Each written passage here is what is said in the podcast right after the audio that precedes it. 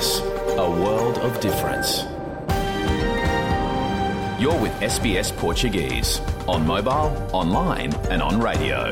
Essa é a SBS em português, no telefone, online e no rádio. Muito boa tarde, é isso mesmo. Está começando o seu programa em português da SBS Áudio da Austrália, com Luciana Fraguas, neste dia 3 de dezembro de 2023, falando dos nossos estúdios em Melbourne, na terra tradicional do povo Urundiri, a nação Kulin. No programa de hoje, mais uma brasileira vítima de violência doméstica na Austrália. Catiúcia Machado foi morta na sua casa em Sydney. E o namorado, também brasileiro, está na prisão.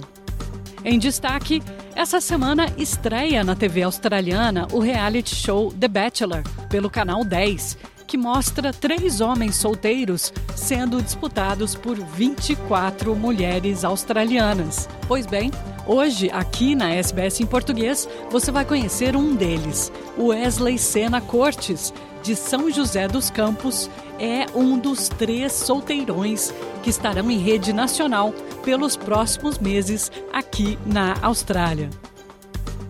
Para quem mora em Sydney, Melbourne e muitas outras cidades da Austrália, é comum ver os jacarandás nessa época do ano, colorindo ruas e parques, com suas árvores de folhagem roxa e tons em lilás. A nossa colega Alana Ferreira explica as origens brasileiras de uma das árvores mais bonitas e que estão por toda a parte aqui na Austrália. Muito esporte sempre aos domingos. Continua a briga pela liderança do Porto. André Vilas Boas oficializa a candidatura à presidência do clube.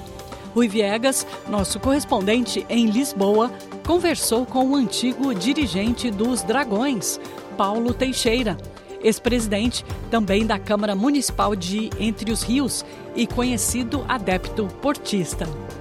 Tudo isso e muito mais. Fique ligado na SBS em português.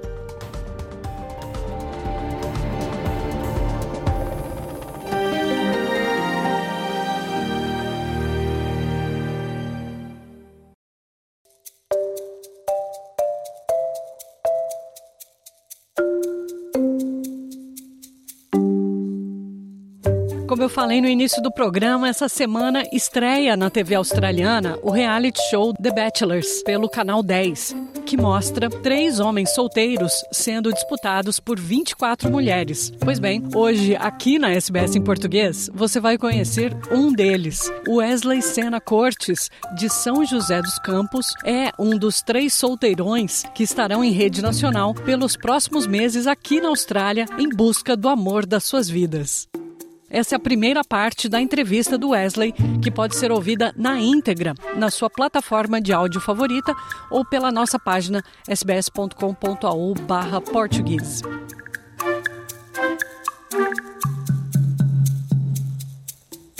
Eu sou Luciana Fraguas e converso agora com o Wesley, que é formado em design gráfico pela Universidade Federal do Paraná de Curitiba. Ele fala com a gente de Sydney, onde mora. Oi, Wes, tudo bem? Seja bem-vindo à SBS em português. Que legal, muito feliz de estar aqui conversando com vocês. Minha primeira entrevista em português. fico, fico muito feliz, valeu demais pela oportunidade. Fique à vontade, você está em casa e a gente te recebe aqui com muito carinho, muita admiração e a gente vai falar o porquê nessa nossa conversa. Antes da gente falar sobre como é que foi entrar no reality show mais popular aqui dessa parte do planeta, conta pra gente quando e por que você veio aqui para a Austrália. Eu cheguei na Austrália no dia 10 de junho de 2014. É, tinha um ano que eu tinha me formado em design gráfico na Federal do Paraná e uma série de eventos pessoais que aconteceu, sendo o maior deles foi o falecimento da minha mãe depois de uma luta de três anos contra o câncer, meio que me fez começar a questionar bastante, assim, aquela coisa do, do propósito. Eu estava, na época, com 22 anos, quando ela faleceu, e eu comecei a ter aquela, aquela aquela vontade de viver uma mudança de vida, né? De novo, de experimentar algo completamente novo. E eu lembrei, né, que quando eu tinha 16 anos, um desejo muito forte meu era de fazer intercâmbio. Eu sempre quis fazer aquele high school, né, que a galera vai e estuda no exterior, mas vindo de uma família bem humilde, né, meus pais nunca teriam condições de pagar. E foi depois que minha mãe faleceu que eu comecei a alimentar esse sonho de novo e corri atrás, como a gente faz no Brasil, né? E muita gente me ajudou. Eu vendi doce, vendi camiseta no Brasil inteiro. Tem uma história que eu posso te contar, mas é, depois de um ano vendendo um monte de coisa, juntando dinheiro, eu consegui vir para cá. E tô aqui até hoje, quase 10 anos. E a sua história é surpreendente também, porque, como você falou da sua mãe, ela uhum. cresceu na favela de Manguinhos, do Rio de Janeiro, isso. é isso? Isso, cresceu na favela de Manguinhos, lá no Rio, eu lembro, ela levava a gente, todas as férias a gente passava no Rio de Janeiro, né, levava a gente lá na favela para ver os amigos dela e tal, então, é, meu pai também cresceu no subúrbio de Volta Redonda, então, eu acho que meus pais foram para mim e para minha irmã, a única herança que ela ia deixar para a gente era o nosso estudo. Então, tudo que fosse relacionado a aprender coisas novas, ela corria atrás para que a gente pudesse fazer curso de computação na época, né, curso de inglês, um, conseguir uma bolsa de estudos numa das escolas mais caras da minha cidade, em São José dos Campos. Tudo ela focava na educação. Mas é, vim de uma família bem humilde, pensar que eu tô assim a uma uma geração da, de pobreza mesmo, né? As histórias que minha mãe me contava, eu acho que estar tá aqui hoje na Austrália é um baita privilégio. A sua mãe cursou a universidade? Não, a minha mãe minha, minha mãe foi a primeira da família dela a, fazer, a terminar o ensino médio. Meu avô fez só três anos de escolaridade. Então, foi uma progressão, né? Meu avô fez três anos, minha mãe foi a primeira a terminar o ensino médio, eu fui o primeiro na minha família a ter um bacharel e um mestrado. Meus filhos vão ter que fazer PhD. e é com muito orgulho que a gente ouve, né? Quando a gente é o primeiro na família a conseguir um diploma universitário, bacharel, Exato. etc. Voltando aqui para a Austrália, antes de você participar do show do The Bachelor, que tipo de uhum. trabalho uhum. você fez aqui? Me leva um pouco para aquele ano de 2014, quando ah, você sim. chegou? Como é que era teu inglês? Nossa, Lu, caramba. Viagem no túnel do tempo. Foi assim, olha, eu saí do Brasil, eu dava aula de inglês, mas eu eu cheguei aqui eu percebi que o inglês australiano era completamente uma outra história. Sim, sim. É, eu demorei para entender um pouco. E eu acho que mesmo que você tenha um inglês avançado, ainda tem aquele um outro nível do inglês avançado que eu diria que é você poder colocar a sua personalidade numa outra língua. Você ser você mesmo, você ser engraçado, sarcástico, falar um comentário rápido completamente numa outra língua me demorou assim. E também conseguir emprego aqui, eu acho que é muito por indicação, por relacionamento. Então, é, quando eu cheguei na Austrália, eu como cresci num lar cristão, eu fui numa igreja aqui australiana. Através da igreja, assim, muitas pessoas se ajudam, né? Tem muitos brasileiros na igreja também. Uma vai ajudando o outro e tal. Então, meu primeiro trabalho foi de ajudante de mudança é, para uma loja de carpetes. E depois consegui um outro trabalho como assistente de limpeza no aeroporto de Sydney ficava lá lavando, os, limpando os banheiros do aeroporto, tirando os lixos. Depois consegui um outro trabalho de waiter. Garçom, né? Garçom? De garçom, isso, de garçom. Lá na Opera House, eh, servia aperitivos e drinks para a galera rica. e depois desse trabalho, eu comecei a fazer uns freelances de design. Então, me levou, assim, mais ou menos um ano, um ano e meio para conseguir voltar de volta na minha área. Eu fiz uns freelances fazendo logos, websites e tal, até que finalmente fui contratado mesmo como designer gráfico e depois fui, virei coordenador de marketing e tal e voltei para minha área de vez, mas o começo é como todo brasileiro, aquela relação, né? Qualquer trabalho, eu lembro que teve uma época que, no, bem no começo, assim, que foi muito difícil, os primeiros dois, três meses conseguir trabalho, eu não tinha dinheiro nem para cortar o cabelo, assim. Aí foi uma amiga, uma pessoa lá da, da igreja que falou, não, mas olha lá, vai lá cortar um cabelo lá. lá cortar seu cabelo. tá precisando. Tô precisando, exatamente. Aquela correria, né, que a gente passa aqui. Chegando agora, finalmente, vamos dar um pulo, né, até o reality show que você foi um dos escolhidos. É importante a gente avisar os nossos ouvintes que a gente está fazendo essa entrevista pouco antes da estreia do, do show, né, do The Bachelor na TV uhum. australiana. Você uhum. está, portanto, a horas de se tornar uma celebridade aqui na Austrália. É um show muito popular. Eu queria saber uhum. também como é que você está se sentindo. Logo, logo você vai ser reconhecido nas ruas, vai uhum. aparecer mais e mais na mídia. Já, já existe uma campanha de marketing né, pesada anunciando o show. Mas como é que está esses dias, assim, dias, poucos dias de antecipação a essa estreia? Nossa, eu tô.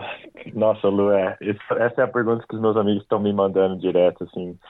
É muito bizarro, né, você pensar que tem o seu anonimato tem uma, um prazo de expiração, assim, né, que daqui a alguns dias muita gente vai poder conhecer várias coisas sobre mim de que eu só compartilho com os meus amigos, né.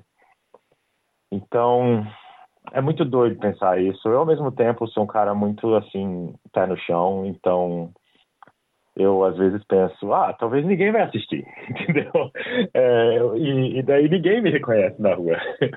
então, meio que sempre me preparo para o pior, assim, e tal, mas eu, eu acho que eu fui muito, muito vulnerável no, no show, eu fui muito aberto, né? Contei muito, deixei muito, assim, porque é, é sobre relacionamento, então você tem que se abrir, né? Você tem que falar sobre as coisas que você passou na vida, que os, não, não é só rosas, né? Eu falei para os meus amigos antes de que, mesmo que, sei lá, na pior dos, das hipóteses, que a Austrália me odeie no final, digamos assim.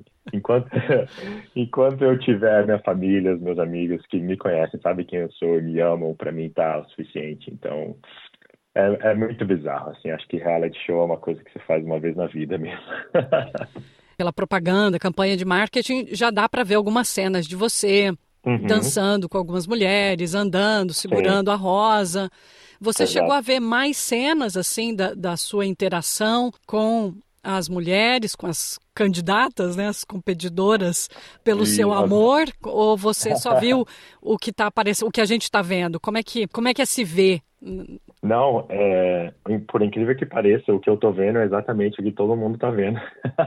eu não tive nenhum acesso aos episódios, nem, a gente não, não sabe nada do que vai do que vai ser mostrado, né? Então eu vou assistir junto com todo mundo pela primeira vez.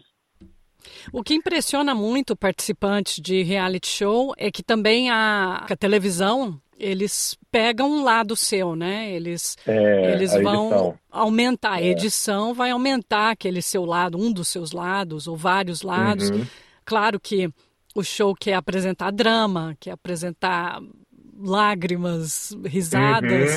Uhum, e às vezes você talvez nem se reconheça, né? Assim, se a tua experiência uhum. for boa, você vai se reconhecer, mas há uhum. experiências assim que as pessoas se saem meio queimadas, assim, não é o teu caso, Total. não é esse tipo de show, é, é que nem o do casamento à primeira vista, né? Que, que eles transformam algumas pessoas em vilãs. Nossa, inclusive eu fui chamado para o casamento à primeira vista aqui na Austrália duas vezes. aí eu, quando, eu, quando o produtor me ligou, eu, aí me explicou o que, que era o show, porque eu não assisto, eu não tenho canal TV aberta aqui, né? Então só, eu não sabia o que era o show. Quando ele me explicou o show, eu falei, mano, a ideia de conhecer uma mulher pela primeira vez, enquanto ela está caminhando para casar comigo, é o meu pior pesadelo. aí, eu, aí não deu. Eu falei, gente, não é para mim esse negócio, não rola. E me ligaram depois uma outra vez ainda. Eu falei, não, não, não mudei de ideia. É, Mas é vi. verdade. É. É, a edição é aquela coisa que todo mundo fica naquele medo, né? De tipo, nossa, será que vão me fazer aparecer uma, o, o malvado, né? É, um herói, um malvado, um galã, né? Um, é... Uma pessoa que quebra os corações das mulheres sem dó nem é... piedade. Exato, exato. É. Eu acho que assim, eu tenho a consciência limpa de que eu fui eu mesmo é, em todo o processo. Inclusive, uma das, das promos fala que eu tenho um segredo, né? Eu tô achando bem engraçado, mas eu fui eu mesmo durante todo o processo e assim eu sou um cara que eu genuinamente é, eu amo conhecer pessoas assim é uma coisa que para mim me motiva assim eu até antes da gente começar essa entrevista, eu estava super curioso, eu quero conhecer você, eu sei que é o seu trabalho é me entrevistar, mas eu, eu se eu pudesse, eu estaria aqui te fazendo perguntas também, entendeu? é, mas eu amo genuinamente conhecer pessoas, fazer novas amizades, então eu sei lá, eu tenho a impressão que você seria bem difícil da edição me colocar como o, o vilão da história uma curiosidade muito grande que eu acho que as pessoas teriam, assim, como é que você foi um dos três selecionados para participar uhum. nesse show? Por alguma razão, Lu, eu não sei qual, mas final de 2021 e assim 2022, eu recebi várias mensagens é, por Instagram de produtores. Então, eu recebi duas mensagens, né, do Casamento às Cegas, é, em momentos diferentes. E eu recebi uma mensagem da MTV dos Estados Unidos por um outro show chamado Are You the One? E daí eu recebi uma mensagem da Warner Bros, que é a produtora do The Bachelor, né? É, mas era sobre um show que era para é, divorciados e divorciados indo em encontros novamente. Aí eu falei, galera, eu não sou nem casado, eu não sou o cara para esse show. E naquela mesma época, hum. é, na mesma conta né, do Instagram que tinha me mandado uma mensagem sobre esse show, tá, ele no, outro post estava falando, ah, o Bachelor, inscrições do Bachelor estão abertas. E sabe como a parada acontece com você tantas vezes que você começa a pensar, mano, e se eu falar assim, o que, que, pode acontecer? Eu falei não quatro vezes já. Se eu falar assim, vamos ver até onde isso pode ir. sabe? E foi engraçado, porque na mesma época, né, eu também estava repensando muito a questão de relacionamento, de, poxa, é, isso eu posso falar para você porque já está aí na promo e tal, de que é, relacionamentos para mim foi sempre aquela coisa. Eu sempre tive a vontade de. Eu nunca fui um cara de, de ser galinha. É, para mim, eu sempre tive muito respeito, tentei tratar meus relacionamentos com muito respeito e tal.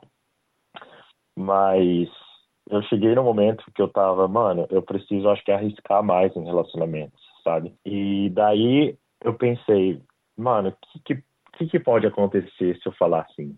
Só que sabe quando você vai numa entrevista de emprego e você já tem um trabalho bom, mas se você pegar esse trabalho de novo nessa entrevista, ah, legal, poxa, consegui. Se você não pegar, também não faz diferença. Então, para mim foi um pouco disso, assim, eu fui e, e mandei uma mensagem, né, para a pessoa do casting, né, que me mandou sobre o outro show e falei, ah, eu não estou interessado nesse show, não sou divorciado, mas eu queria conversar com alguém sobre The Bachelor. E Lu, foi assim, muito rápido. Foi, Olha. Foi assim, me mandaram, me mandaram, isso foi uma, eu mandei uma mensagem numa quinta, na segunda-feira me ligaram, tivemos uma conversa de 20 minutos, aí pediram para fazer um Zoom. Aí recebi um e-mail já falando você está na nossa shortlist, né? Dois dias depois me perguntaram se quer participar. A gente, a gente gostou muito de você e a gente queria que você fosse um deles. As uhum. gravações já terminaram? Sim. Aqui na Austrália e também bastante nos Estados Unidos, reality são pré-gravados, né? Então, já gravamos tudo, gravamos é, em Melbourne, né, durante os meses de julho e agosto. E daí já tudo filmado já, já já tá tudo pronto para ir ao ar, mas aí a gente tem aquela época de espera, né, que tem que ficar bem quietinho.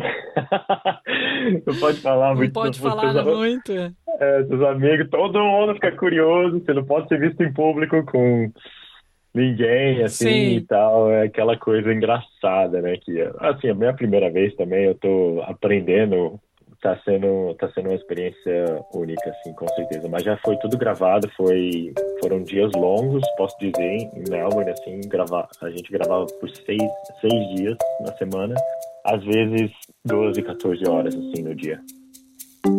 Essa é a primeira parte da entrevista do Wesley, que pode ser ouvida na íntegra na sua plataforma de áudio favorita ou pela nossa página sbs.com.au/português.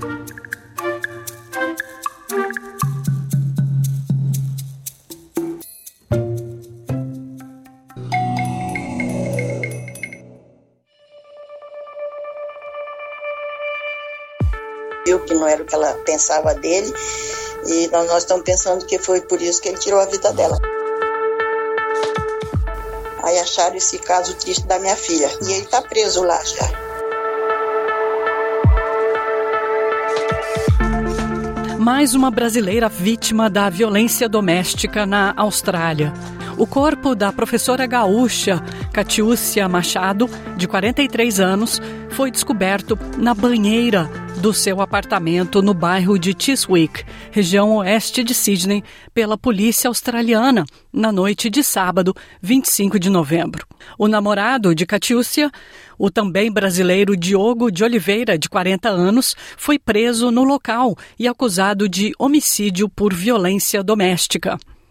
Segundo informações recebidas pela mãe da vítima, dona Eliaide Machado, que falou com a Polícia Federal Australiana, sua filha Catiúcia tinha corrido para o banheiro para se proteger após uma discussão com Diogo. A polícia alega que Diogo seguiu a namorada até o banheiro, desferiu um soco mortal, o que fez com que ela caísse dentro da banheira.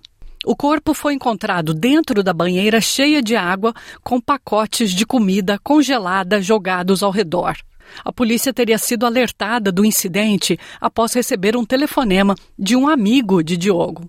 O brasileiro foi preso logo após a chegada das autoridades e levado para a delegacia de polícia de Burwood, onde foi formalmente acusado de homicídio. Amigos do casal disseram que Catiúcia queria terminar o relacionamento com Diogo e tinha planos de retornar ao Brasil em junho de 2024. Falando à Rádio Gaúcha de Porto Alegre, no Brasil, a mãe de Catiúcia, dona Eliaide Machado, contou como foi informada da morte da filha.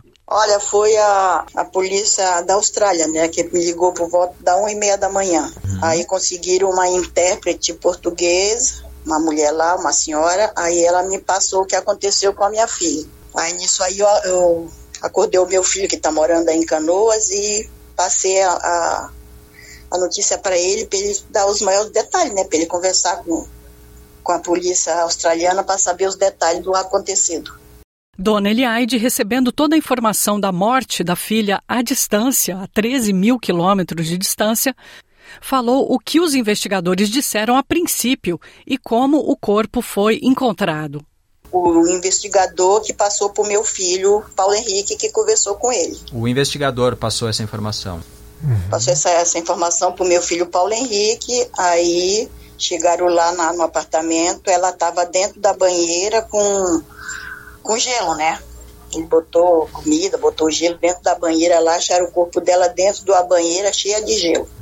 E foi os vizinhos que acionaram, que eles moravam num condomínio lá na Austrália. Os vizinhos que acionaram a polícia, né? A polícia foi lá ver o que estava acontecendo Sim. e aí acharam esse caso triste da minha filha. E ele está preso lá já. Dona Eliaide disse que conhecia Diogo pessoalmente e que ele esteve várias vezes na casa dela quando moravam no Brasil. Sim, sim, ele teve umas vezes aqui na minha casa, mas eu não tive acesso à família dele, eu só conhecia ele. Ele veio uma. Nós passamos o final do ano aqui na, na praia, ele estava conosco.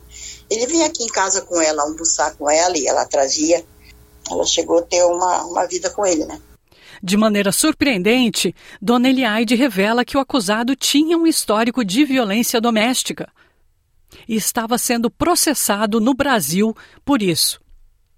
Não, quem entrou em contato com esse meu filho que está aí, com o Paulo Henrique, foi a, a ex-mulher dele que entrou em contato uma vez com meu filho, né? E falou que ele era violento. Mas ela nunca me disse nada, ela nunca me relatou nada sobre a violência que ele, se, se ele era violento com ela. Uhum. Ela nunca me relatou nada, ela só me passava assim que ela estava bem, que ela tava, terminou o curso dela, estava trabalhando, estava adorando a Austrália, passava as fotos, mostrava muita foto dela passeando, ela estava assim muito feliz lá.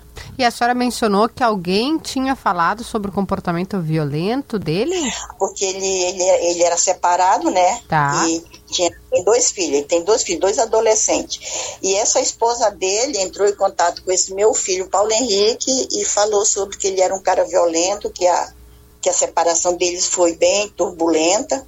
Inclusive, veio aqui no meu apartamento, veio um investigador de justiça atrás dele, né? Veio procurar ele aqui que ele tá assim, aqui ele estava respondendo o processo, né? Porque no Brasil? nessa mulher dele. Ah, então. Ah, Sim, assim, aqui, ele tinha um histórico de violência doméstica, estava respondendo Isso. no Brasil a isso. É. Hum. Ah. Isso, aqui em Vila Velha veio um investigador de polícia atrás dele. Eu não estava em casa, mas meu esposo que atendeu e estava procurando por ele.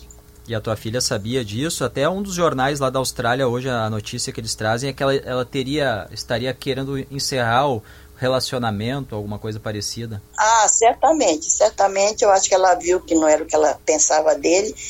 E nós, nós estamos pensando que foi por isso que ele tirou a vida dela. Que ela, ela, ela me falou assim, uma vez ela me falou, mãe, ele já conseguiu um visto, ele quer ir para os Estados Unidos, mas eu não vou, eu não vou acompanhar ele para os Estados Unidos. Eu estou retornando para o Brasil agora meio do ano.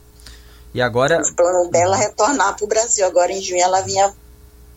Ela ia retornar para cá. Agora o meu filho vai entrar em contato, porque a minha nora e meus dois filhos moram em Canoas, né? Eles vão entrar em Sim. contato agora com a embaixada, com o consulado, agora às 5 horas da tarde, para a gente ver como é que vai ficar o translato do corpo dela, né? Porque eu autorizei a autópsia, ela está lá no Instituto Médico Legal para fazer a autópsia. Eu autorizei a autópsia. A autópsia. Dona Eliade disse que seu outro filho está discutindo com as autoridades locais aqui da Austrália, inclusive com a Embaixada do Brasil, para ver como vai fazer com o traslado do corpo para o Brasil. Essa foi uma entrevista, foi a única entrevista feita pela dona Eliade Machado, conduzida pela Rádio Gaúcha de Porto Alegre, horas após ela ter sido informada pela polícia australiana com auxílio de uma intérprete portuguesa do ocorrido. A comunidade brasileira está em choque com a morte de Catiúcia Machado. Catiúcia era psicopedagoga e o foco de seu trabalho era em pessoas com deficiência e necessidades especiais. Ela escreveu que, quando educava, aprendia muito com seus alunos ao longo do caminho. Crescendo na cidade de Canoas, no estado do Rio Grande do Sul, Catiúcia construiu uma impressionante carreira docente. De acordo com seu perfil no LinkedIn, ela tinha mais de uma década de experiência lecionando em todo o Brasil e se especializou em psicopedagogia clínica e institucional, uma área interdisciplinar que alia psicologia à educação. Por mais apaixonada que fosse por ensinar, ela também sentia que viajar é vida, dizia ela, segundo um post que ela fez no Facebook em 2020. Como ouvimos sua mãe dizer, Dona Eliade, Catiúcia adorava a Austrália, mas teve seu sonho de uma vida nova em outro país destruído de maneira brutal.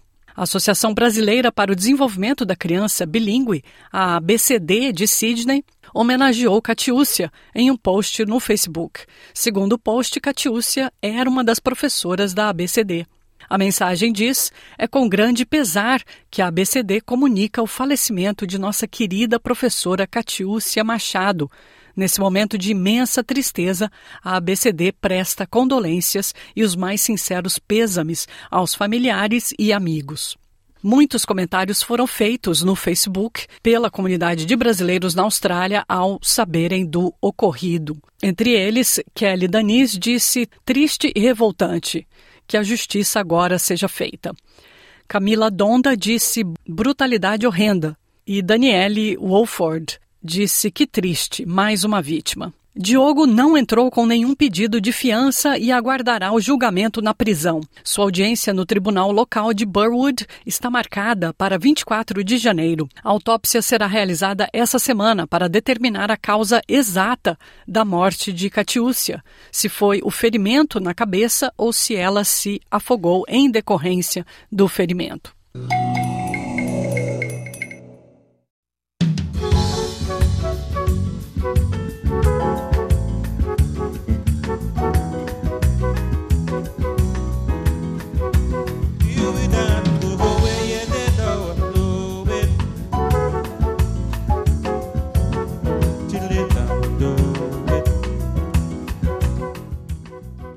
Colorindo ruas e parques com suas frondosas árvores de folhagem roxa e tons em lilás.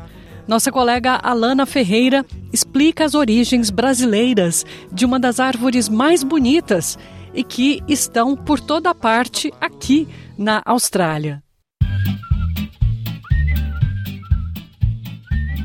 Novembro é o último mês da primavera em grande parte da Austrália. Mas em Sydney, esse mês também é marcado pelo desabrochar de centenas de jacarandás, colorindo ruas e parques com as suas frondosas árvores de folhagem roxa e lilás. Jacarandá em Sydney? Isso mesmo. A planta brasileira chegou deste lado do mundo por volta de 1950-60 e hoje é um símbolo da cidade mais famosa da Austrália e às vezes até mencionada como nativa de Sydney.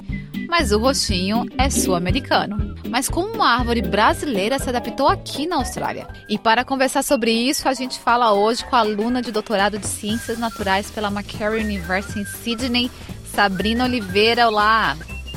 Eu que agradeço pela oportunidade de falar sobre essa planta, sobre essa árvore tão bonita que é tão apreciada aqui na Austrália. E eu tenho uma pergunta, porque eu moro em Melbourne e eu nunca fui para Sydney ainda, porque eu cheguei aqui ano passado. É, como que fica aí quando o jacarandá dá os ares da sua graça? Como que fica as ruas e os parques? Olha, é muito bonito, assim, é impressionante de ver a quantidade de flores de jacarandá e de longe a gente consegue ver. Se vê tanto nos subúrbios, inclusive onde eu moro, eu vejo, eu consigo ver algumas árvores, mas também quando a gente pega um, um trem no sentido da cidade, saindo dos subúrbios, ou quando a gente está na cidade, vai para os subúrbios, a gente, olhando pela janela, a gente consegue observar a grande quantidade dessa, dessa árvore e quão é, os australianos a, a admiram. É muito bonito, a gente consegue ver as calçadas, e além do que existem muitos pontos da cidade turísticos né, e nas mídias sociais, antes mesmo do, do florescimento, é, eles começam a falar, olha, está chegando a época do, do, do, florescimento do jacarandá. E eles listam os lugares para as pessoas virem, turistarem e tirarem, tirarem suas fotos. Gente, é um evento mesmo, então sai na notícia onde dá para ver jacarandá. Sai, sai. E é interessante em agosto, eu lembro ano passado, é, que eu também cheguei aqui ano passado, meus colegas no laboratório falando, olha, está chegando a época do jacarandá. Você vai ver um monte de árvore é, florindo. Você vai ver como é bonito. E, e, achei interessante, assim, a pessoa me falando como se fosse uma novidade, mas eu sou, como, né, como brasileira, eu já estou acostumada a isso. E a, é, acho que a pessoa pensa, que, não, também, que também não é brasileira, essa pessoa pensa que o jacarandá é daqui da Austrália. Eu falei, olha, achei muito interessante. E, e Sabrina, só para quem não te conhece, te conhecer, de onde você é no Brasil e quais são as suas credenciais? Então, eu sou natural de São Paulo, da capital, porém eu me mudei para o interior de São Paulo, para Lins, é, antes mesmo de completar um ano, nós fomos morar com os meus avós lá. E assim, eu tive esse contato com plantas uh, desde criança. Eu, na verdade, a minha avó, ela, ela me deu lições de botânica, posso assim dizer, antes mesmo de, de aprender a ler, de ser alfabetizada. E, e ela me ensinou, por exemplo, a diferenciar uma, uma planta pelo, pelo formato das suas folhas ou até mesmo pelo cheiro característico de, de, de algumas das, das, suas folhas. Né? E, e, por exemplo, eu lembro de quando ela me mostrou pela primeira vez a folha de eucalipto, né, o cheiro tão característico. E é interessante que hoje, eu já, hoje aqui na Austrália, eu trabalho com uma espécie de eucalipto. Ela sempre, ela compartilhou comigo esse interesse pelas plantas e pelas ervas medicinais. E eu me formei em farmácia mais tarde, né? E o meu mestrado que eu fiz é, também na USP. Né? E agora eu estou trabalhando estudando em ciências naturais, com algumas espécies de plantas nativas, agora sim, da Austrália. Desde quando você está na Austrália, Sabrina? Eu cheguei aqui em março de 2022. E você falou que trabalha em laboratório em algum dos parques? Não, eu trabalho, meu grupo, eu trabalho em dois grupos, um grupo, um grupo de, na área de proteínas e um grupo na área de, de bactérias. É, eu trabalho, uh, meu trabalho é associado com o Parque, Parque Nacional daqui, é, trabalhando com plantas nativas do, do clima alpino subalpino aqui, né, na região do Kosciuszko National Park, que eles falam. Como que o jacarandá brasileiro foi se adaptar na Austrália? Então, quando a gente fala que uma planta, sobre a adaptação de uma planta, em um clima, outro lugar ou um país diferente, a gente costuma usar a expressão, ah, a planta se deu bem porque, porque o clima, a temperatura é parecido, são parecidos. Mas vai muito além da temperatura, né? É sim um fator determinante, né? A, a, o jacaranda ele se adapta muito bem ao clima subtropical, mas porém existem outras condições, condições do solo, como pH, se é o solo ácido é, ou básico, levemente básico, e também a questão dos nutrientes do solo que a planta precisa para desenvolver, para realizar o seu metabolismo, né? E também se a planta é, ela sente essa diferença e ela consegue, é, vamos dizer, prosperar, é, viver, né, crescer ou não. Uh, e isso está dentro do, do, que a gente chama de genoma, né, da informação genética da planta. E também, como a planta, enquanto um ser vivo, ela é um sistema. Então, tem as bactérias ali na, na superfície, nas suas folhas, nas suas raízes ou no solo que contribuem para a saúde da planta. E pode, isso é semelhante ao ser, ao ser humano como, como a nossa a nossa microbiota intestinal. Então, assim, uma bactéria na superfície da, da planta, ela pode auxiliar nos seus processos de forma benéfica, ou pode causar doença, ou chegar a levar até a morte da planta. E o solo brasileiro é similar com o australiano? Olha, o solo é, é uma questão assim, é, depende da região. No geral, vamos dizer que assim, se eu coletar uma amostra no Brasil mesmo, coletar diferentes amostras em diferentes lugares, a gente vai ter diferentes resultados. Mas, e aqui encontrou, a, a jacarandá encontrou, como dizer, um solo parecido, em condições parecidas, e que provê os nutrientes para o seu desenvolvimento. E além do jacarandá, a gente tem outras plantas da América do Sul, da América Latina, que também podem ser encontradas aqui? Sim, eu, eu achei, desde que eu mudei para a Austrália, é, até por ter desenvolvido esse olhar né, das plantas, assim, esse olhar treinado desde criança, eu achei bem semelhante algumas vegetações e eu fui até atrás. Por exemplo, a, a, primavera. Em casa, na casa da minha avó, a gente tinha uma primavera, com aquela a flor, aquele rosa bem escuro. E aqui a gente encontra, inclusive nessa época do ano, é, vê por vários lugares também primaveras. Inclusive do trem eu consigo ver né, uh, várias árvores de primavera florindo por aí. E um, um arbusto também que, que eu via muito no Brasil é lantana, que tem a cor das, das suas flores pode mudar um pouco, né?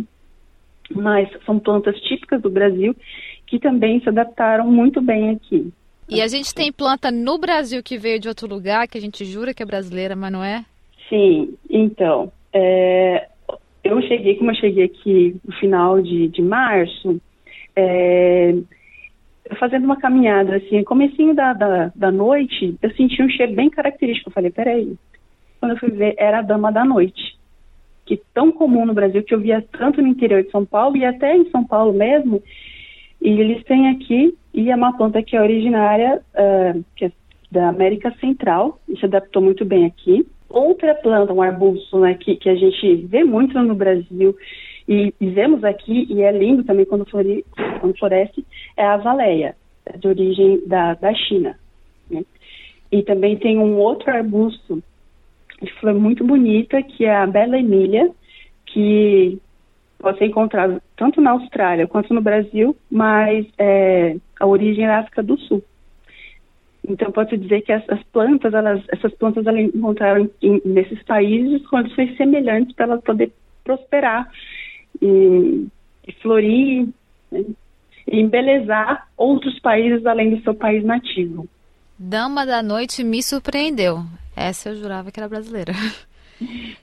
Qualquer planta pode ser, pode ser adaptar a qualquer ambiente. A gente pode trocar plantas entre países e elas vão florescer. Qual é o grau de adaptabilidade de uma planta? Não, é bem assim. As plantas, é, elas têm uma resiliência, né? Elas conseguem se adaptar, mas tem um, um limite para isso, né?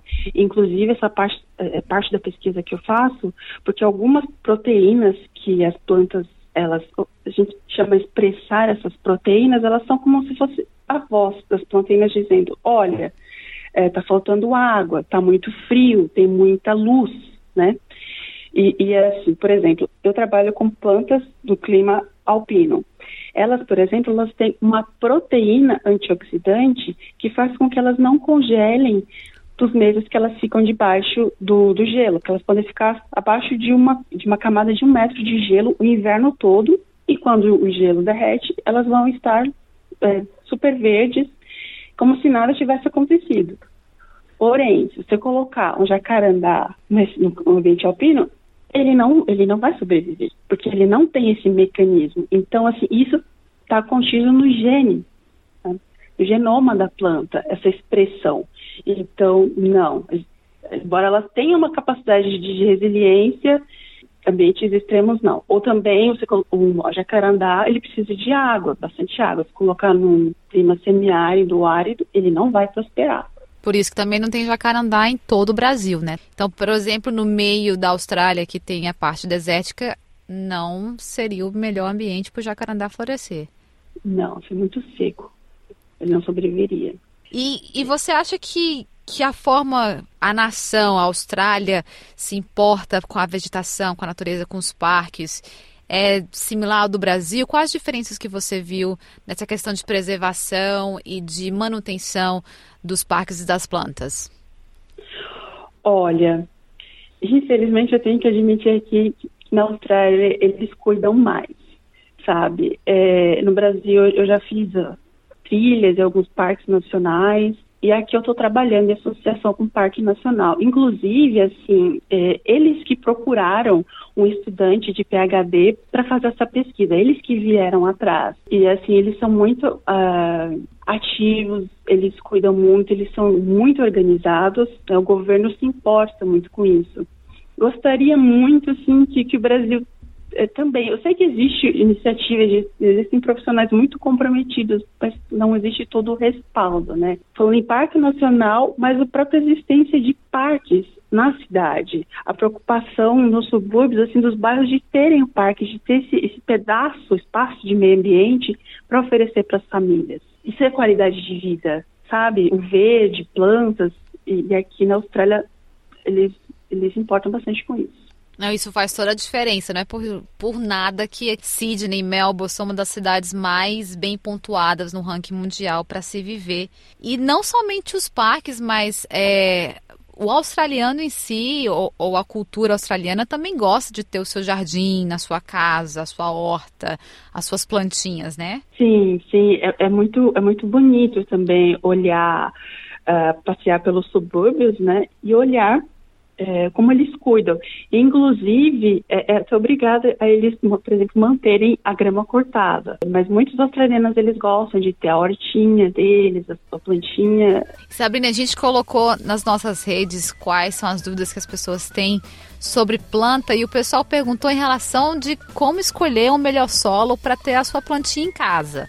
Ou de pote ou no jardim. Qual seria a dica para eles chegarem na loja e não ficarem tão perdidos? O solo comercial, ele já é preparado para prover os nutrientes básicos para as plantas. Isso não, não precisa um solo específico. Agora, dependendo da planta que a pessoa ela, ela quer ter em casa, aí vai ter o, o fertilizante correto.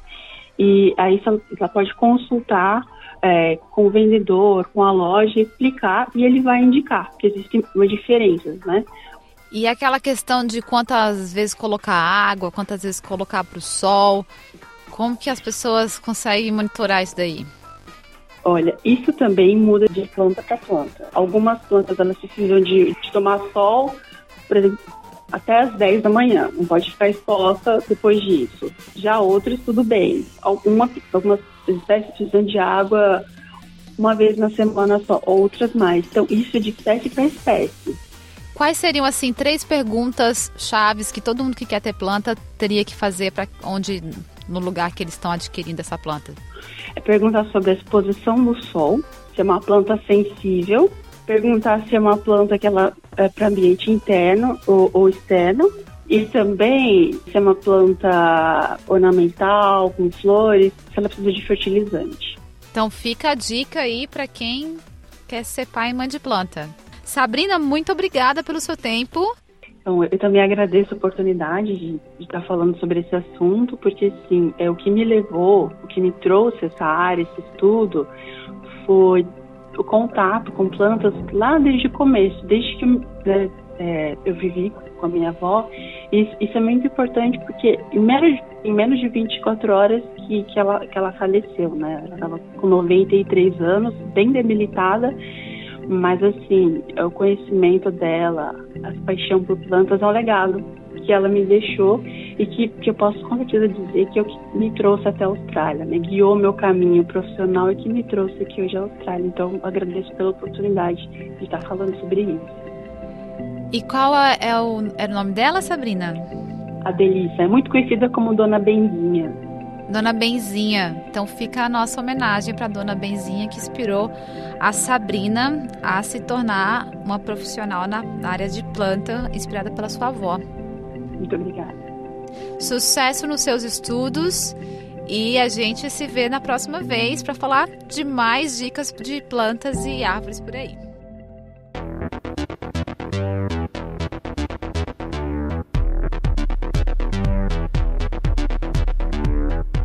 Continua a briga pela liderança do Porto.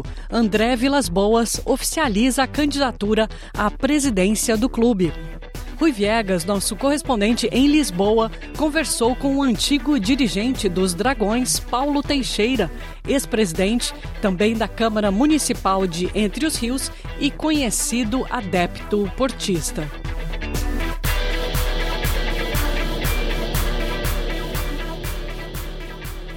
Olá, viva Luciana, muito boa tarde, boa tarde a todos. E continua a haver aqui uma conversa intensa, uma pergunta intensa. Pinto da Costa ou André Vilas Boas? São as eleições do Futebol Clube do Porto, sendo que o antigo treinador, Vilas Boas, vai apresentar a sua candidatura à presidência em janeiro revelou nas últimas horas. Mantenho-me convicto para avançar para as eleições. A apresentação da candidatura é uma mera formalidade e será feita em janeiro. O ainda por oficializar, candidato às eleições do Clube Azul e Branco, falava após a Assembleia Geral para a aprovação do relatório e contas relativo à temporada passada. Já lá vamos a esses dados. Foi uma Assembleia Geral que estava rodeada de enorme expectativa, tendo em conta que a última, como se recordam de contarmos aqui, acabou com eh, tumultos, eh, com agressões mesmo. Vilas Boas considera desta vez que se fez democracia nesta Assembleia Geral. No entanto, na sua opinião, há um acumular de dívida que é evidente quando o passivo acumulado é de 499 milhões há uma falência operacional que é preciso corrigir, diz André Vilas Boas. Já se sabe então que ele vai apresentar a sua candidatura para ser adversário de Pinto da Costa, o histórico presidente do Futebol Clube do Porto. O Porto nos oitavos da Liga dos Campeões, as máquinas no terreno para a realização da Academia da Maia e capitais próprios positivos.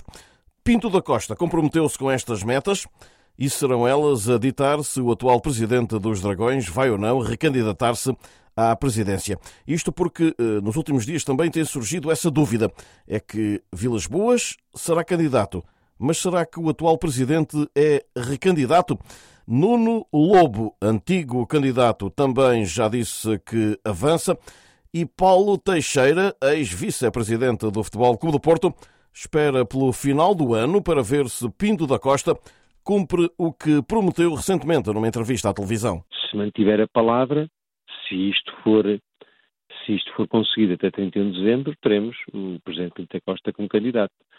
Eh, se não for, eh, se isto não for execuível, eh, e se quiser cumprir com aquilo que disse, que todos os portugueses ouviram, não será candidato. Mas se ele o disse é porque vê que tem condições para que isso seja, seja possível. No encerramento da Assembleia Geral já fez um discurso como candidato às eleições de abril do próximo ano.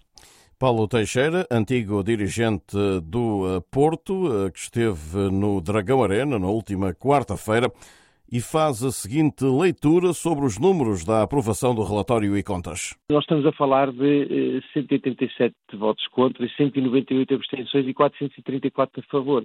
E hum, agora falta saber se depois eh, estas abstenções traduzem em situações de descontentamento em relação àquilo que, neste caso, que estava em apreço às contas que foram apresentadas. Por isso, nós estamos a falar de um equilíbrio muito grande que nunca se viu eh, em, em Assembleias Gerais anteriores de aprovação de contas.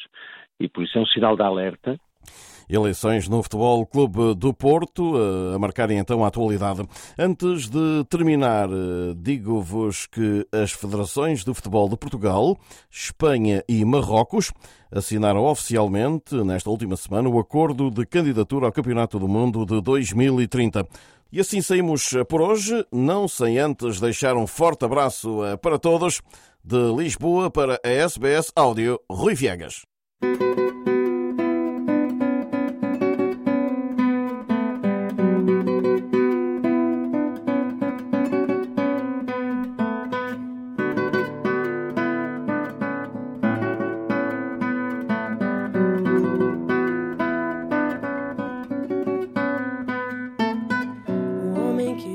Bom, a gente vai ficando por aqui na SBS em português. Falamos a sua língua, o seu idioma e trazemos a Austrália em português dos estúdios da SBS.